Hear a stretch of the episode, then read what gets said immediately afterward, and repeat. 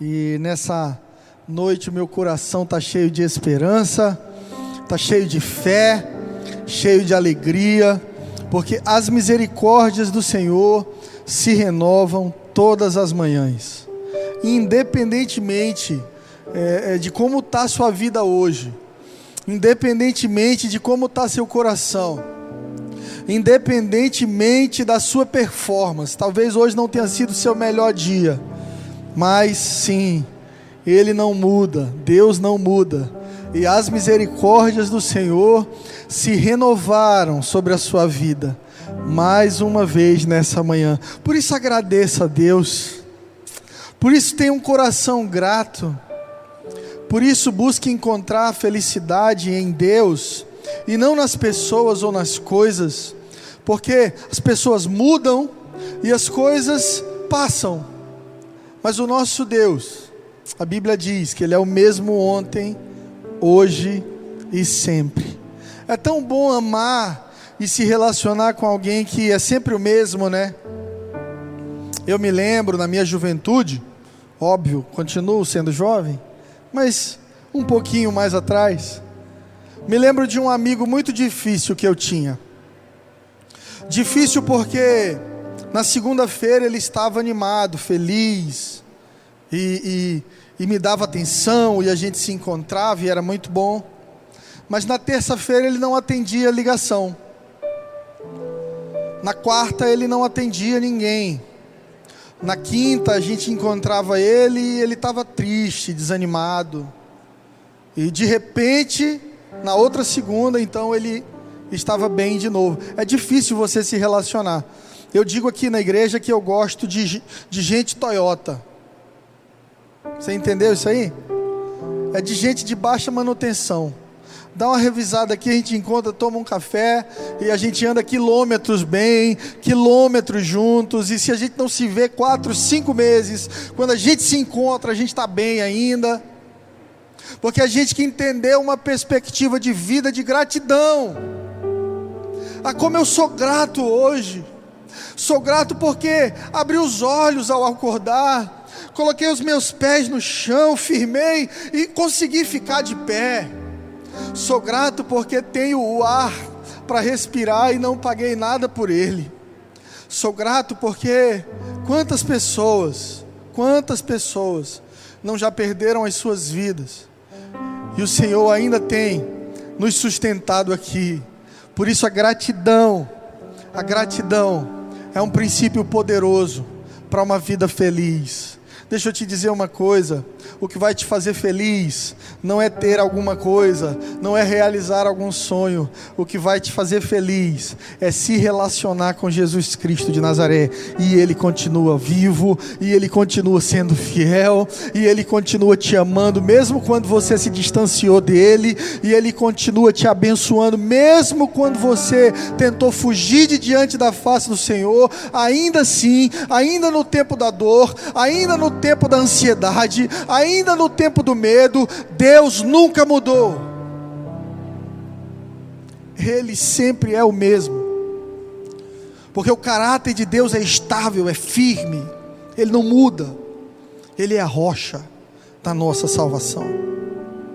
Eu quero falar nessa noite contigo sobre um tema muito atual e que eu tenho visto ferir a alma de muitos irmãos em Cristo e atrasar a caminhada espiritual de muitos irmãos. É a ansiedade. E, e muita gente tenta fugir da ansiedade. Se a gente pudesse apertar um botão e, e, e dizer assim: Eu não quero sentir isso, a gente apertava. Mas Deus não nos criou assim. Você percebeu quando você recebeu a Cristo, a sua memória não foi apagada? Pelo contrário, você continuou lembrando de todos os seus erros. Mas agora, a palavra diz que tudo se fez novo. Mas como é que tudo se fez novo? Se as dores do passado ainda doem na minha alma. Pastor, como é que tudo se fez novo? Se tem o mesmo pecado que está me afligindo e eu tenho lutado com isso por 10, 20, 30 anos. Será que no dia que eu fui na frente da igreja, eu não recebi o poder de Deus transformador? Recebeu sim. Mas o Deus que você serve é um Deus que não te arranca do deserto. Ele anda contigo no deserto. É um Deus que não arranca a dor de dentro de você. É um Deus que te ensina a ser mais forte para vencer a dor. É um Deus que está do teu lado, no meio da dor. É um Deus que não te abandona no deserto. Mas isso não faz com que nós peguemos um atalho para fugir das situações difíceis da vida. E ansiedade. Ansiedade é algo muito comum na vida da gente diariamente mas que precisa estar debaixo do poder do Espírito Santo de Deus. Se Deus está conosco, então aonde Deus está na ansiedade? Essa é a pergunta que nós iremos responder nessa noite. Abra sua Bíblia comigo no livro de Lucas, capítulo 22, versículo 39. Nós iremos ler até o versículo 46. Lucas 22, 39, a palavra começa assim: Como de costume, Jesus foi para o Monte das Oliveiras e os seus discípulos o seguiram. Chegando ao lugar, ele lhe disse: Orem, para que vocês não caiam em tentação. Então Jesus se afastou dos seus discípulos uma pequena distância, se ajoelhou e começou a orar. E Jesus orava: Pai, se queres, afasta de mim esse cálice. Contudo, não seja feita a minha vontade, mas a tua. Apareceu-lhe então um anjo do céu que o fortalecia. Estando angustiado, ele orou ainda mais intensamente, e o seu suor era como gotas de sangue que caíam ao chão. Quando se levantou da oração, Jesus voltou aos seus discípulos e os encontrou dormindo, dominados pela tristeza. Por que estão dormindo? perguntou-lhes. Levantem-se e orem para que vocês não caiam em tentação. Nós podemos observar algumas coisas poderosas a respeito do caráter de Jesus a respeito do coração de filho de Jesus e a respeito da espiritualidade saudável de Jesus. primeira delas, no momento mais difícil da vida dele, Jesus não interrompeu a comunicação com seu pai, Jesus continuava orando.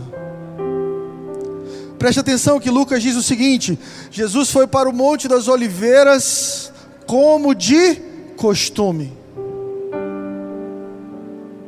Jesus tinha o costume de se retirar um pouco da presença dos seus amigos, de se retirar um pouco da presença da multidão, dos seus seguidores e admiradores, para buscar a face de Deus, para ouvir a voz de Deus. E a gente vê isso em todas as fases da vida de Jesus. Nos momentos de sucesso, Jesus se retirava para orar e para ouvir a voz de Deus. E nos momentos de dor, e aqui em Lucas 22, 39, o maior momento de dor da caminhada de Jesus na terra. Jesus agora estava esperando o traidor. Jesus estava esperando os soldados chegarem para o levar, então enfrentar uma morte de cruz. Mas como nós podemos aprender com Jesus a lidar com a ansiedade? Primeiro, orando. Quando você se sentir ansioso por alguma coisa, sai do meio da multidão, vai para um lugar sozinho, coloca o teu joelho no chão e entra na presença de Deus. E uma coisa que você precisa entender: não significa que tudo que você vai pedir para Deus, Deus vai fazer. Tem gente que se ofende. Pastor, eu tenho pedido tanto a Deus para me livrar. Eu tenho pedido tanto a Deus para arrancar de mim esse sentimento, para arrancar de mim esse desejo. algumas pessoas oram e dizem: "Oh Deus, guarda o meu coração". Elas não entendem o princípio da palavra de Deus lá em Gênesis, quando Deus chega diante de Caim e diz assim: O teu desejo será contra ti, cabe a ti dominá-lo. Elas não entendem o princípio de guardar o jardim. Ei, quem tem que cuidar de você é você mesmo. Quem tem que guardar o seu coração é você conhecendo a palavra de Deus e se relacionando com o Espírito Santo de Deus. Quem tem que aprender a vencer as suas dores é você. O Espírito Santo não virá e arrancará do teu coração, mas através da palavra e de um relacionamento com Deus, você será mais forte. E quando você olhar para trás, você vai entender que as coisas velhas se passaram porque Deus te fez para ser como um rio e não como um lago. Lagos sujam, lagos, lagoas ficam cheirando mal, porque se não tiverem quem cuide delas, elas vão acumulando lixo, e é isso que acontece com a sua alma. Quando você não entende que precisa estar diante do Deus da água viva, diante do Deus que no livro de Ezequiel conta que há um rio que corre do trono de Deus. Não há um lago diante do trono de Deus, há um rio. Porque o rio nos ensina a renovação. Eu amo o mar, eu amo olhar para o mar porque o mar ele é uma força da natureza imparável. Quando as ondas vêm e quando o mar se revolta, a única coisa que você pode fazer é procurar um lugar seguro, porque ele vai passar. E Deus não te fez para acumular passado, Deus te fez para superar o passado e prosseguir. Jesus então ele ora e diz: Pai, se o Senhor quiser, passa de mim esse cálice. Quantas vezes eu e você não oramos assim? Oh Senhor, como eu gostaria de pular este capítulo da minha vida. Como eu gostaria de passar mais rápido. Como eu gostaria de evitar ter que resolver isso. Como eu gostaria de evitar ter de lidar com uma crise no casamento como eu gostaria de evitar ter de lidar com uma crise financeira. Como eu gostaria de evitar ter de lidar com uma crise na minha saúde. Mas nós só podemos orar e dizer: Senhor, se for de tua vontade, passa de mim esse cálice. Mas, contudo, que não seja feita a minha vontade, mas a tua vontade, Pai. E porque Jesus permaneceu, e porque Jesus foi um filho maduro, obediente, mesmo vivendo um episódio de ansiedade. Entenda, neste momento, em Lucas 22, 39, Jesus estava sendo atacado com ansiedade, pânico, medo. Jesus viveu um fenômeno chamado hematidrose que é quando o estresse no organismo é tão grande que os vasos capilares se rompem e então o suor se torna sangue. Entenda, Jesus era 100% Deus e 100% homem. Por isso Jesus passou por tudo o que nós seres humanos passamos. A palavra diz que Jesus foi tentado em todas as coisas. As pessoas tentam explicar suas limitações, justificar seus erros, diminuindo o sacrifício de Jesus e dizendo assim: ah, ele é Deus, ele era Deus, ele tinha todas as coisas sob controle. Provavelmente aquela coroa de espinhos e aqueles pregos nas mãos não doeram tanto assim, porque ele era Deus. Mas não é isso que a palavra nos mostra antes de ter sido crucificado, Jesus estava ansioso, sendo atacado por medo todo o tempo, na sua humanidade. Entenda se o excesso de presente representa o estresse, e depressão representa o excesso de passado, ansiedade, então, é o excesso de futuro. Nem sempre ansiedade significa dor. Na realidade, a ansiedade é um sentimento que nos faz avançar, ficar atentos e estar preparados para desafios. Porém, quando esse sentimento não tem limite nas nossas vidas, porém, quando nós não aprendemos a lidar com a ansiedade e ele se torna então um sentimento desregulado, causa muitas dores e problemas. Uma vez eu ouvi que a ansiedade é como uma cadeira de balanço. Você vai se movimentar muito, mas não vai sair do lugar. Você vai fazer muita força, você vai balançar o dia todo, mas quando você olhar, você está no mesmo lugar. A ansiedade está muito conectada ao medo, o medo de que algo bom não aconteça. Por isso, todas as sensações, todos os pensamentos, todos os sentimentos e reações giram em torno de ter a certeza de que algo bom que eu tenho idealizado aconteça.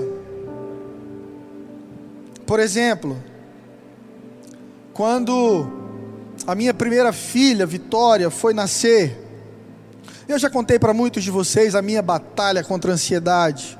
Graças a Deus, cada dia mais ela caminha debaixo do controle do Espírito Santo dos meus pés. Eu aprendi que eu não sou o que eu penso, mas que se eu colocar todos os meus pensamentos debaixo do poder de Deus, então eu serei quem Deus me criou para ser. E quando a minha esposa entra na sala de parto, eu estava sentindo um misto de emoções: alegria, amor, expectativa de olhar para o rostinho da minha filha, minha primeira filha, mas também eu comecei a suar, as minhas mãos ficaram geladas, e uma pergunta girava na minha mente: é, e se houver alguma complicação? E se houver algum problema? E quando eu vi, eu já estava imaginando coisas terríveis, e o meu coração disparado. E eu tive de, eu tive de dizer para mim mesmo: calma, calma, Deus está no controle. Você pode dizer isso para quem está do seu lado aí em casa? Vamos praticar, que breve a gente vai dizer na igreja, hein? Fala aí para o teu vizinho: calma, Deus está no controle. Muitas coisas podem gerar ansiedade, desde uma prova, ao próprio sistema capitalista, o sentimento de talvez eu não vença, talvez eu não consiga, exigências do trabalho, namoro, preocupação com os filhos. Será que os meus filhos serão saudáveis? Será que os meus filhos serão cidadãos de bem? Será que os meus filhos vão dar certo? Será que eles vão casar bem? E a gente se pega pensando em coisas que acontecem daqui a 20 anos e sendo consumidos hoje. Eu ouvi uma historinha sobre um relógio que estava trabalhando muito bem, contando os segundos, os minutos e as horas. Mas um dia, enquanto contava os segundos, minutos e horas, ele pensou: e se a pilha acabar daqui a uma hora? Então ele começou a ficar preocupado e daqui a pouco ele já pensava que a pilha, a bateria poderia acabar em 15 minutos. E daqui a pouco ele pensou que em 5 minutos ele iria parar. E quando ele menos esperava, todos os mecanismos do relógio estavam quebrando por causa do medo de quebrar. Uma coisa interessante que Jó disse quando viveu aquela experiência em que tudo que Jó tinha havia sido tirado dele saúde, família, bens. Jó diz o seguinte: o que eu mais temia me sobreveio.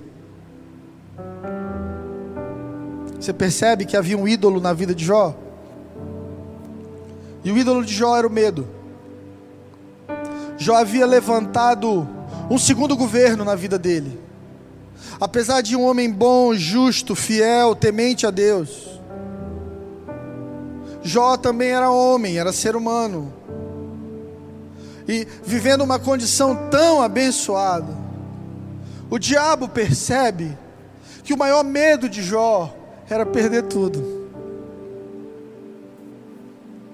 E como o inimigo das nossas almas é esperto, ele vai até Deus e diz assim: é muito fácil para Jó ser um servo fiel, porque ele é muito abençoado.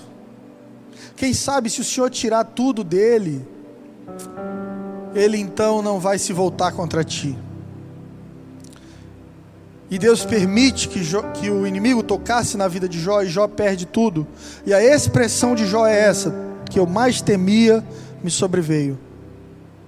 Porque o medo é uma porta para o inimigo na sua vida.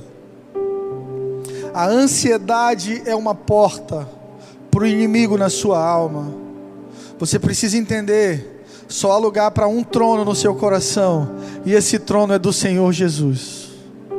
Só há lugar para um trono na sua casa, e esse trono deve ser de Deus.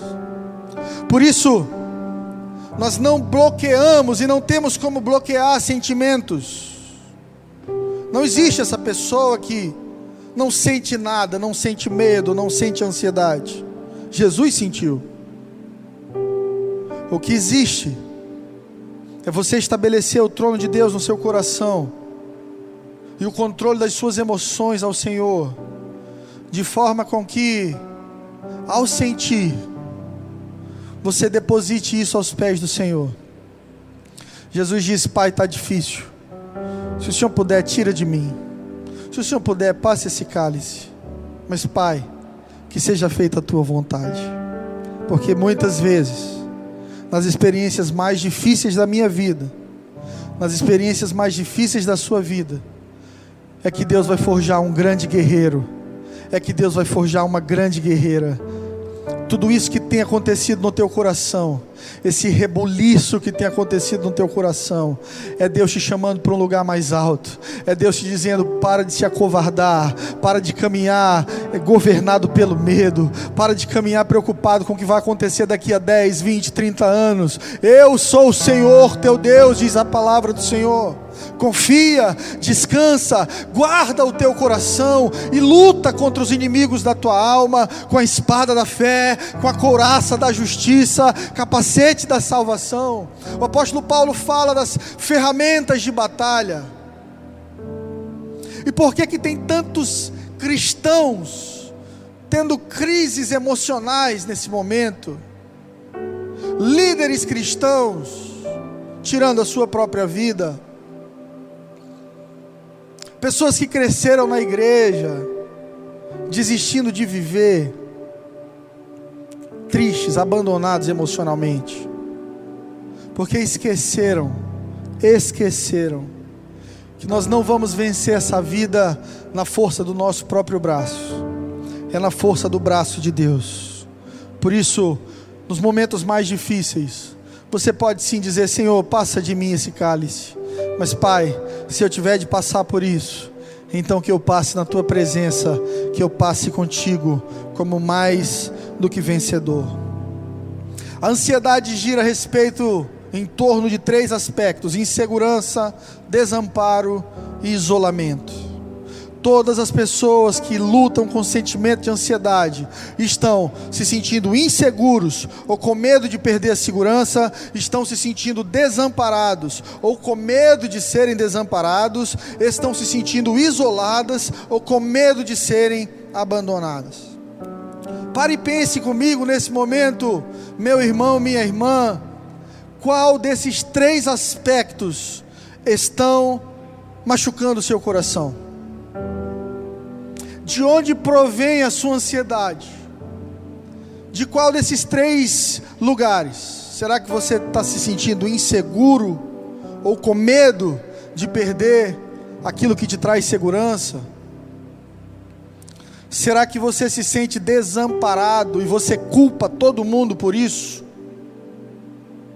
Ou você tem medo de ser abandonado por seus filhos, por sua esposa, por seu marido, por seus amigos? Será que você se sente isolado ou você tem medo de ser isolado? Se são aspectos da humanidade. Em Filipenses, capítulo 2, versículos 5 a 7, a palavra diz o seguinte: Seja a atitude de vocês a mesma de Cristo Jesus, que, embora sendo Deus, não considerou que ser igual a Deus era algo a que devia se apegar, mas esvaziou-se de si mesmo, vindo a ser servo, tornando-se semelhante a homens. Isso é o que faz de Jesus Cristo de Nazaré o Filho de Deus. Eu já vi muito pobre querer ser rico. Eu já fui assim. Eu pensava que vestir uma camisa de marca diria que eu era importante. Eu pensava que andar com o último lançamento do tênis atual me faria sentir mais importante, porque essa era a cultura da minha escola. E eu me lembro que meus pais não tinham condição de me dar essas coisas. Mas eu tinha um tio rico que quando cansava ou, ou, ou queria dar roupas, mandava para casa da minha avó e, e a gente tentava chegar correndo para pegar as melhores. E às vezes eu pegava uma camisa muito maior que eu, mas queria ir para o colégio com ela, por causa de um jacarezinho, de alguma coisa. Porque eu achava que, quando as pessoas me vissem com aquilo, elas diriam: o Fred é importante. E tem tanta gente achando que a sua importância está fundamentada numa BMW, numa empresa de sucesso, num diploma. E eu já vi muita gente que não tem querer parecer ter. Por isso que a indústria da falsificação é tão rica. Já contei para vocês a história do meu relógio da Ferrari. Desse trauma que eu vivi na vida, mas graças a Deus eu fui curado. Eu e minha esposa morando em Belo Horizonte, pouquíssimo dinheiro, só mesmo para a gente se manter. E me me apresentaram um shopping de importados da cidade. Eu cheguei lá e sempre gostei de relógios, então o rapaz me disse assim: "O senhor não quer comprar um relógio importado?" Ele abriu uma maleta e eu vi um relógio da Ferrari, lindo. Eu disse quanto? Ele 60. Falei: "Não, eu não tenho, amigo". Ele: "Não, mas eu te faço por 40 só hoje". Eu achei que aquilo ali era um grande negócio, comprei o relógio. Fui para casa me sentindo importante, igreja. Falei, agora sim eu sou importante. Eu tenho um relógio da Ferrari. Para você ver como a alma do homem é frágil. Como a gente se deixa levar por pequenas coisas. Mostrei o relógio para Flávia, ela achou lindo. Então eu fui lavar a louça como um marido exemplar, que sou. Tirei o relógio com medo de água entrar e estragar o bichinho. Deixei ele ali do lado da pia e fui dormir. No dia seguinte, quando eu acordo, eu tive uma grande surpresa. O cavalo da Ferrari havia sumido do meu relógio. Então eu corro para o quarto. Eu disse, Flávia, aconteceu algo terrível. Ela disse que foi. O cavalo sumiu de dentro do relógio. E ela começou a rir. E ria e não conseguia falar. Até que ela contou que foi mexer à noite na cozinha e derrubou o relógio. O vidro saiu, ela colocou de volta, sem perceber que, junto com o vidro, o meu cavalo tinha ido embora também. Mas a indústria da falsificação é isso. Ela te vende uma aparência, sem te dar a qualidade e a essência. Por isso que existe uma falsificação do Evangelho. Por isso que talvez eu e você já tenhamos sido feridos por pessoas que se diziam cristãs, mas que o conteúdo dentro delas não era cristão. Porque alguns de nós carregamos apenas o cavalo. Mas com o cavalo falsificado, vem a fragilidade do produto. E Deus não quer que você viva uma fé falsificada. Deus quer que você viva uma fé como a de Jesus. Olha só, se tinha alguém que poderia chegar na terra como um príncipe, esse era Jesus. Se tinha alguém que poderia chegar na terra no palácio, esse era Jesus. Mas o que Filipenses nos diz, a carta aos Filipenses, é que ele, embora sendo Deus, não considerou o ser igual a Deus como algo a que ele devia se apegar. Então Jesus abre mão da sua divindade. Você já viu isso? Alguém que tem superpoder alguém que tem domínio sobre tudo, mas diz assim: eu escolho não ter, eu quero passar por uma experiência humana 100%, eu quero entender como que eles se sentem, eu quero entender como funciona a mente deles, eu quero entender como é ser humano. Então ele se esvazia, se tornando servo, semelhante aos homens. Jesus foi o único rico, dono de tudo, que decidiu ser pobre. Nasceu numa manjedoura no lugar de nascer no palácio. Escolheu um jumentinho para entrar em Jerusalém no lugar de um grande cavalo, manga larga de raça. Esse é um dos fatos que eu admiro em Jesus. Que apesar de ser Deus, Jesus não usou isso como vantagem mas veio na forma de homem. E como homem, os mesmos pensamentos que passam na sua mente hoje, passaram na mente de Jesus. Jesus deve ter tido pensamentos como: a minha cabeça está para explodir hoje. Talvez Jesus tenha pensado: eu não consigo parar de pensar, meu Deus, como é que eu desligo essa cabeça? Talvez Jesus tenha pensado: será que eu deixei a porta da marcenaria aberta? Talvez Jesus tenha pensado: eu acho que eu não vou conseguir chegar a tempo. Talvez ele tenha pensado: e se eu falar isso e, e essa pessoa não gostar do que eu falei? Queridos, o nome disso é humanidade, ser humano. Isso pode acontecer comigo, como pode acontecer com você. O apóstolo Paulo fala que Deus é Deus. E Deus, sendo Deus, passou por situações que não precisava passar. Então, imagina nós que somos humanos, que nem passamos, passamos perto da grandiosidade de Deus ao invés de nos desesperar diante de situações que nos trazem ansiedade, nós devemos aprender a manter a calma e entender o que se passa. Sempre a melhor opção iniciará na sua mente quando você parar e pensar sobre o que está acontecendo. Pare de agir por impulso. Pare de reagir ao primeiro pensamento que vem na sua mente. Critique seus pensamentos. Pense sobre o que você está pensando. Vou repetir, porque isso mudou minha vida. Pense sobre o que você está pensando. Assim era a mente de Jesus. Na realidade, o que Deus nos mostra na ansiedade é que esse desafio é um desajuste interior que provém da falta de foco em Deus e foco exagerado naquilo que é passageiro. Abra sua Bíblia em 1 João, capítulo 2, versículo 15. O querido apóstolo João diz o seguinte: Não amem o mundo e nem o que nele há.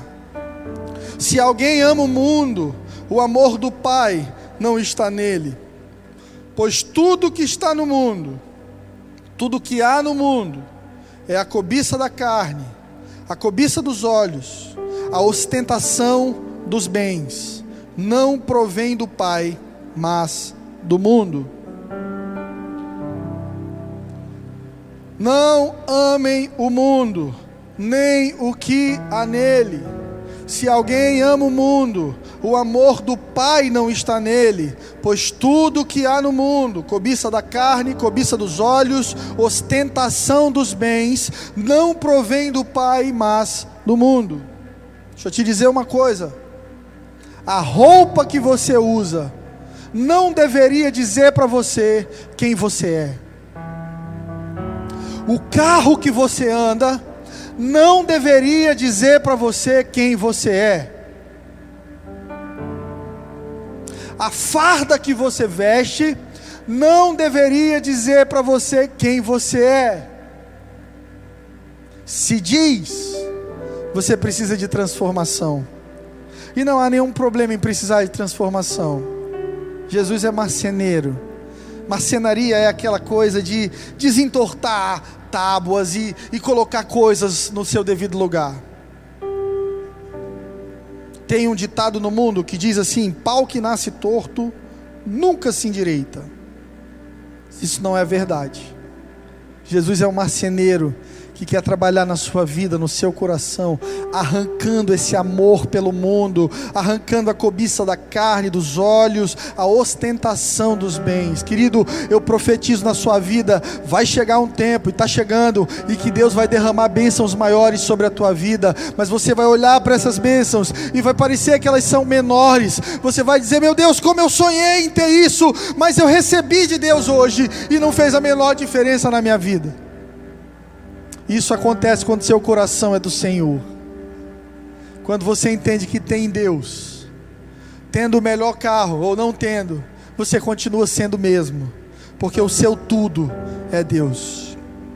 A palavra cobiça nesse versículo pode ser substituída por concupiscência, ou seja, desejo desordenado, um desejo desenfreado por algo intensamente algo que você quer consumar intensamente, algo que precisa acontecer, surgir, resolver, satisfazer, preencher, e que, se não obtido naquele momento, gera um desespero.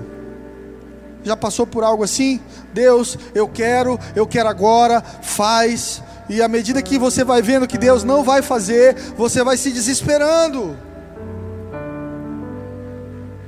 Jesus então diz algo em Marcos 7,15 não há nada fora do homem que nele entrando possa torná-lo impuro. Ao contrário, o que sai do homem é o que torna o seu coração impuro. O problema não está nas coisas. O problema não está nas pessoas, nem nos bens materiais, nem nas situações da vida, mas na forma como nós vemos e percebemos essas coisas em relação à nossa própria existência. Nós precisamos de um colírio santo espiritual para corrigir a nossa forma de ver o mundo, porque desde pequenininho a gente nasce com as pessoas dizendo: você precisa ser importante, você precisa dar certo, você precisa ter o melhor celular, você precisa andar na roupa da marca. Se você não conseguir nada disso, você falhou. Então a palavra de Deus, como antítese do mundo, ela diz o seguinte: não ama o mundo, não ouve o mundo, não busca o que está no mundo, porque o que Deus tem para você é muito maior. Ah, pastor, quer dizer então que eu não posso ter o carro que eu quero? Claro que pode. O carro é que não pode te ter. Pastor, quer dizer então que, que usar uma roupa de marca é problema? Não. É você que veste a roupa, não é a roupa que te veste. Não é a roupa que faz o homem. Eu já conheci homens maus, sem caráter, vestidos internos caríssimos. E já conheci pessoas nobres, usando roupas simples. Porque para Deus, o que importa é o que está dentro. E eu te pergunto nessa noite: o que, que está dentro de você? Será que você é uma pessoa consumida pela ansiedade? Será que você é uma pessoa cheia de medos? Será que você é uma pessoa cheia de vaidades e de cobiças? E você acha que isso é o que faz com que você tenha valor. Eu quero te dizer que Jesus venceu Getsemane, foi entregue por Judas na mão dos soldados romanos, levado, açoitado, ferido, machucado, crucificado e morto, para te comprar. E Jesus não passou por todo esse processo de dor para que você permitisse que as coisas do mundo definissem o seu valor. O seu valor, meu irmão e minha irmã, está no sangue derramado na cruz. O seu valor está no sangue que foi derramado na cruz. Se você soubesse disso, você pararia de correr atrás da atenção das pessoas. Você iria parar de correr atrás dos aplausos dos homens, da atenção, da aprovação dos homens. Se você entender que o príncipe da paz morreu numa cruz para te comprar, e que você tem valor e o seu valor excede, excede o, o valor humano, o valor do mundo, os valores dessa terra, você descansaria nele, você mudaria. Eu vejo muita gente que me manda mensagem diz assim: Pastor, eu quero que as coisas mudem para mim. Pastor, por que, que a minha vida não muda? Pastor, quando que as coisas vão mudar? Tudo muda quando você muda. Você precisa entender que a mudança mais poderosa que Deus quer realizar hoje na tua vida é dentro de você. Quando a gente está passando por desertos, a gente sempre quer colocar a culpa em algo. Então, o problema do casamento é a minha mulher. O problema da empresa é o gerente que fez tudo errado. O problema da minha família é minha sogra que, que, que causa confusão. O problema do meu filho é que ele não me entende, ele não me ouve. O problema do meu pastor é que ele não me dá a atenção que eu precisava. Pare de querer mudança externa sem mudança interior. Eu quero te fazer um desafio nessa noite. Buscar transformação interior. Porque se você mudar, tudo ao seu redor vai mudar. Não confunda planejamento com a certeza de algo que vai acontecer. Nem tudo que a gente planeja dá certo. Nem tudo que você planejou para a sua vida vai acontecer assim. Na verdade, isso é soberba nossa achar que porque planejamos vai acontecer. Apóstolo Tiago, capítulo 4, versículo 13, diz o seguinte: Ouçam agora, vocês que dizem, hoje ou amanhã iremos para esta ou aquela cidade, e passaremos um ano ali, faremos negócios e ganharemos dinheiro. João diz: Vocês nem sabem o que acontecerá amanhã, que é sua vida. Vocês são como a neblina que aparece um pouquinho e depois se dissipa. Em vez disso, vocês deveriam dizer: se o Senhor quiser, viveremos e faremos isto e faremos aquilo. Se o Senhor quiser, eu farei aquela viagem. Se o Senhor quiser, eu farei aquele curso. Se o Senhor quiser, eu irei me casar esse ano. Se o Senhor quiser, eu abrirei aquele projeto. Se o Senhor quiser, é a frase de filhos que caminham debaixo da presença do Pai. Foi o que Jesus disse no Getsemane: Passa de mim esse cálice de sofrimento. Se o Senhor quiser seja feita a sua vontade. Podemos fazer planos, desejar que algo aconteça e até mesmo fazer tudo para que aquele sonho se realize, mas não podemos ser arrogantes o suficiente para querer colocar nossas vontades e caprichos acima da vontade de Deus.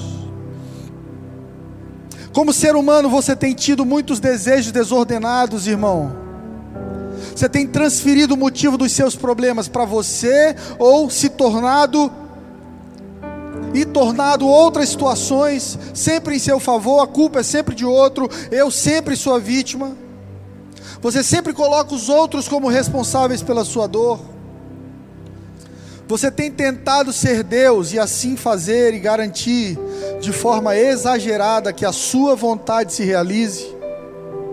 As pessoas que mais tropeçam, metem os pés pelas mãos que eu conheço, que andam perto de mim, são aquelas que querem acelerar a vontade de Deus. Quantos, quantos que eu já vi querendo acelerar a vontade de Deus. Eu quero casar. Senhor, eu vou entrar na igreja.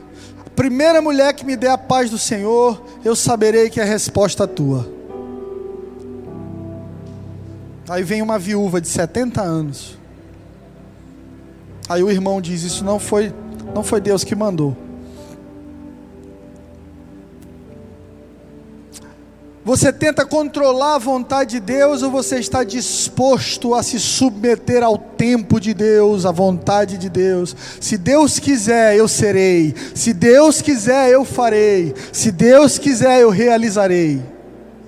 No centro não está o homem, no centro está o Senhor. Isso é saúde. Saúde mental, saúde espiritual, isso é sanidade. Eu gosto muito do conceito de sanidade, a partir do conceito daquilo que não é sanidade, ou seja, insanidade, é cometer os mesmos erros achando que sua vida vai ser diferente. Isso é insanidade. Sanidade então é fazer aquilo que é lúcido, aquilo que é são, aquilo que é sensato, aquilo que é saudável. E não existe nada mais saudável, nada mais saudável, nada mais sensato do que ouvir e seguir aquilo que Deus fala a respeito de como vivermos uma vida equilibrada. E tudo começa exatamente no entendimento de que Deus, na ansiedade, é a solução para tudo que nós precisamos. Ansiedade é querer que Deus faça no teu tempo e não no tempo dele. Quantos jovens que amam o ministério, que sonham em ser pastores, pastoras, que andam do meu lado e eu percebo ansiedade. Eu considero uma ansiedade boa, porque o apóstolo Paulo disse a Timóteo: se alguém almeja uma função, para cuidar de outros, almeja coisa boa, contudo, há um padrão, há um processo, há um caminho, há uma frutificação, há uma construção. Você precisa reconhecer Deus na ansiedade. Será que em algumas áreas da sua vida você está querendo que Deus faça? E você está fazendo de tudo para ajudar a Deus? Eu vou te falar por experiência própria. Toda vez que a gente quer ajudar a Deus, a gente acaba atrapalhando. Eu vou te falar por experiência própria. Todas as vezes que eu quis ajudar a Deus, eu acabei atrapalhando. A melhor forma de ajudar a Deus, querida, é se render. É dizer, Senhor, faz da tua maneira, no teu tempo. Se o Senhor quiser fazer, amém. Reconheça Deus como Deus. Em Salmos 46, versículo 10, a palavra diz o seguinte: parem de lutar, saibam que eu sou Deus, serei exaltado entre as nações, serei exaltado entre a terra. Deus está dizendo: para de tentar me ajudar na sua vida. Algumas áreas da sua vida, irmão, irmã, tudo que você precisa fazer hoje é parar de lutar em algumas áreas da sua vida, tudo que você precisa fazer hoje é descansar, descansar e confiar. Parem de lutar, saibam que eu sou Deus. Deus está dizendo: você não é Deus. Pare de querer ser Deus, você não é. Para de tentar resolver teus problemas na tua própria força. Para de tentar conseguir teus sonhos na tua própria força. Para de tentar servir a Deus na tua própria força. Você não é Deus. Eu sou Deus, diz a palavra. Serei exaltado entre as nações e serei exaltado na terra. Ansiedade é estar preocupado com alguma coisa antes da hora. E somente Deus pode lidar com algo nesse sentido. Só Deus conhece o futuro. Só as mãos de Deus alcançam o futuro, a nossa não. Por isso Jesus diz: Cada dia traz o seu próprio mal, viva cada dia de uma vez. Porque Deus é o Deus de ontem, hoje e amanhã. As mãos de Deus alcançam o amanhã. Deus pode anular sentenças do amanhã na sua vida. Deus pode liberar sentenças amanhã na sua vida, mas somente a mão de Deus alcança o amanhã. Por isso, boa parte das enfermidades da mente hoje, síndrome do pânico, ansiedade, depressão, estão no fato do homem querer ser o Deus da sua própria vida. Eu não consigo me perdoar. Você não precisa, você só precisa receber o perdão. Eu não consigo resolver a minha vida daqui a 10 anos. Eu não consigo. Você não precisa. Você só precisa confiar que Deus te ama e que Ele é suficientemente bom e poderoso para cuidar de você da melhor maneira. A palavra diz em 1 Pedro 5, 7: Lancem sobre Ele toda a vossa ansiedade, porque Ele tem cuidado de vocês. Davi no livro de Salmos, capítulo 94, versículo 19, diz o seguinte: Quando a ansiedade já me dominava no íntimo, o teu consolo trouxe alívio à minha alma. Eu amo o rei Davi por causa disso, que ele era vulnerável. O rei Davi não fingia estar bem quando estava mal. O rei Davi não era mentiroso como Saul. O rei Davi não estava preocupado com o que iam pensar dele. O rei Saul estava. Davi estava preocupado com a aprovação de Deus. Davi estava preocupado com o coração de Deus. Davi estava preocupado em como Deus olhava para ele. Mas isso também não fazia com que Davi evitasse sentir ansiedade. Mas a palavra diz que quando ele sentia, ele recebia consolo e alívio da parte de Deus. Salmo 94, 19. Quando a ansiedade já me dominava no meu interior, o teu consolo trouxe alívio para minha alma. Eu declaro sobre você que está ansioso nessa noite. Eu declaro sobre você que está angustiado nessa noite alívio e consolo do Espírito Santo. A palavra diz que Ele é consolador. A palavra diz que Jesus é o príncipe da paz. Eu declaro agora paz entrando na sua casa como um vento impetuoso. Você vai sentir uma brisa física aí agora, um soprar do Espírito Santo, te enchendo de alegria, te enchendo de paz, te enchendo de consolo, te enchendo de descanso. O que, que você precisa entregar para Deus nessa noite? Ele disse: Olha, o fardo, o jugo do mundo é pesado, toma o meu, que é leve. Você sabe por que, que o jugo de Jesus era leve suave? Porque Jesus confiava em Deus, porque Jesus vivia um dia de cada vez. Porque Jesus não dormia preocupado com o que ele ia fazer amanhã, ele dormia. Amanhã ele levantava e ia resolver. Porque assim são os que são guiados pelo Espírito. Pessoas guiadas pelo Espírito Santo, elas têm audição espiritual. Então eu programo uma viagem para amanhã, mas se ao dormir, o Espírito Santo de Deus me diz assim: não vá, eu tenho de estar disponível para não ir. Quantos acidentes, Quantos divórcios, quantos problemas familiares seriam evitados se nós cristãos ouvíssemos a doce voz do Espírito Santo? Porque às vezes dizemos, Senhor, eu vou, e Ele diz, não vá, fique. O próprio apóstolo Paulo diz: Quantas vezes eu não me programei para ir a uma cidade e fui impedido pelo Espírito Santo? Porque quem fazia a agenda de Paulo era Deus. Quem faz sua agenda, irmão? Quem faz a sua agenda? É o coach? É o novo guru da internet? Que te desbloqueia? Que te faz acordar 4h45 da noite, porque você é diferente?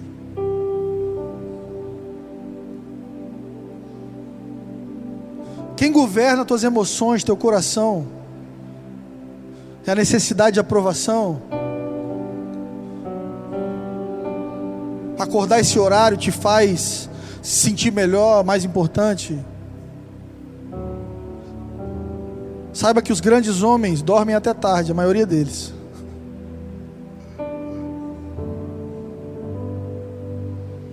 Quem governa o nosso coração? Há um ditado que diz: quando o aluno está pronto, o mestre aparece. E há tantas pessoas hoje sendo guiadas por falsos mestres, gurus de internet e do casamento, que tiram 300 fotos com a esposa e ficam postando com frases de efeito, mas estão ao ponto de se separar. Aí você vai no Instagram do cara, milhares de declarações de amor. E de repente uma notícia: se divorciaram. Por isso que Deus não vê o exterior, Deus vê o interior, porque o que está dentro é o que está construindo o seu futuro. O que é que você precisa entregar para Deus hoje? O que é que você precisa entregar para Deus hoje? O que é que tem roubado o teu sono e precisa ser lançado sobre Deus? O que é que tem tirado as tuas forças? O que é que o inimigo tem usado para tirar a tua alegria de viver? É isso que precisa ser colocado diante do Senhor. João, capítulo 14, para a gente terminar, versículo 27. Abra sua Bíblia, vamos ler.